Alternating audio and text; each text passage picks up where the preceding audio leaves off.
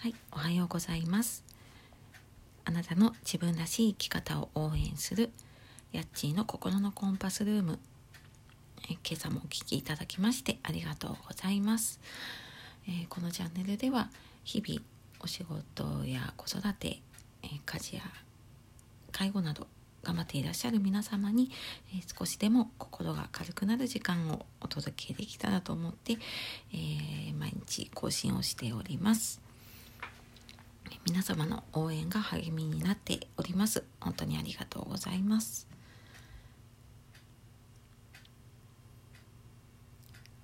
はい、今朝は、えーもう気がついたら今日33回目ですねになりますが、えー今日はですね、えー素敵な大人を目指そうということでまあいくつかお話ししたいことはあるんですが、えー今日はですね素敵な大人の中でも素直に謝れる大人っていうお話をしたいと思います。はい、えー素敵な大人を目指そう。ね、皆さんの中であなんかこんな大人の人素敵だなって最近思ったことってありますか？たまにねこう身近な人であこの人すごい素敵だなって思える人がいたり、まあ、ちょっとしたねこう立ち振る舞いだったりとか気遣いができる人だったりとか、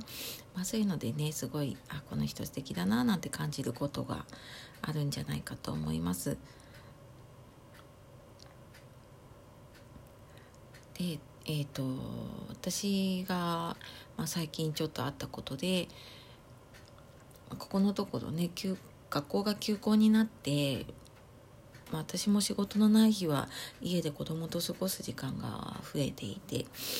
で、まあ、そうすると、まあ、やっぱりちょっとあの親子喧嘩をねすることもたびたびあります。そんな時に、ちょっとね大きい喧嘩になると、まあ、なかなかねこうお互い意地の張り合いで引くに引けないような状態になってしまって。でそれも親子だと親子とかね家族とかだとやっぱ近い人だともう全然もうこうなんか自分が悪いっていうのをなかなか認められなかったり、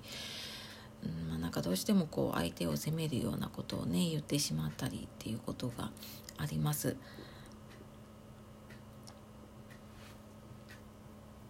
でその時にえーっとですね子供の方がこう結構素直に「あごめんなさい」って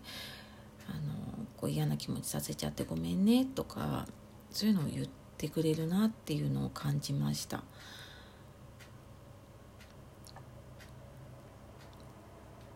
で多分あの私たちね子供の頃って友達と喧嘩をしたりとか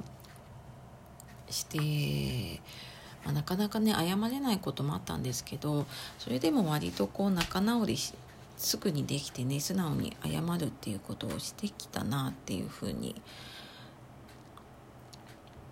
まあなんかそんなことをねちょっとその時に思い出しました。でなんか逆にこう大人になるとプライドというかね折れたくないとか自分が悪いのを認めたくないとか、やっぱり自分のねその悪いところっていうのを出したくなかったりねそういうのが結構出てくるのかなっていうふうに感じます。で大人になればなるほどやっぱりそれだけ積み重ねてきたものとか、うんまあ、いいプライドもあればねあのあまり良くないプライドもあるかもしれませんが、まあ、そういったね自分の中にこう身についているものとか自分の中で積み重ねているものそれがこうなんか悪かったっていうのをやっぱり認めるのができなくなっちゃうというかねそういうのを邪魔してしまってるんじゃないかなっていうふうにその時にね感じました。でやっぱり大人になって年を重ねれば重ねるほどそれだけ積み重ねてきているものも大きくなって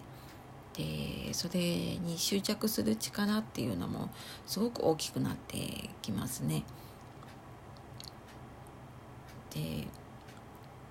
まあそれでもやっぱり素直にこう自分の悪いところをね認められる方っていうのもいますね。まあ、逆になんかこうすごい地位の高い方だったりとか例えばね社長さんだったりとか経営者さんだったりとか、まあ、そういうすごい活躍している方の方が逆にそういう自分の悪いところっていうのを素直に認められたりとかっていう方が多いなって思い出したりしました。でなんか何が違うのかなと思った時にやっぱりそういう方ってもちろん自信とプライドっていうのを持っているんだけれども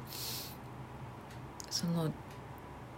自分に対する自信だったりとか自分に対するプライドっていうのをすごいしっかりと持っていてでそれがもうやっぱりきっとねそこで謝ったとかそれちょっとやそうとのことでは崩れないような自信とプライドっていうのをねきっと持っているんですよね。でまあ、それだけのものを持っているから、まあ、ここで自分が認めたところで謝ったところでその別にプライドが崩れるわけでもないし、うん、なんか自分が悪いまあ、そこの面は悪かったけれども、まあ、かといってこう自分の、ね、地位が下がるわけでもないしっていうなんかやっぱり確固たるプライドみたいなのをね持ってる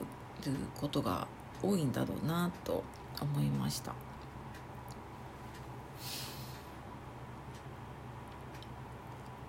で、まあ、話はちょっと最初に戻るんですがやっぱりねこうまあ、親としてもそうだし、まあ、仕事をしていてもそうだし、まあ、いろんな場面でね、あのやっぱりこう素敵だなっていう大人を目指していきたいなっていうふうに日々思っています。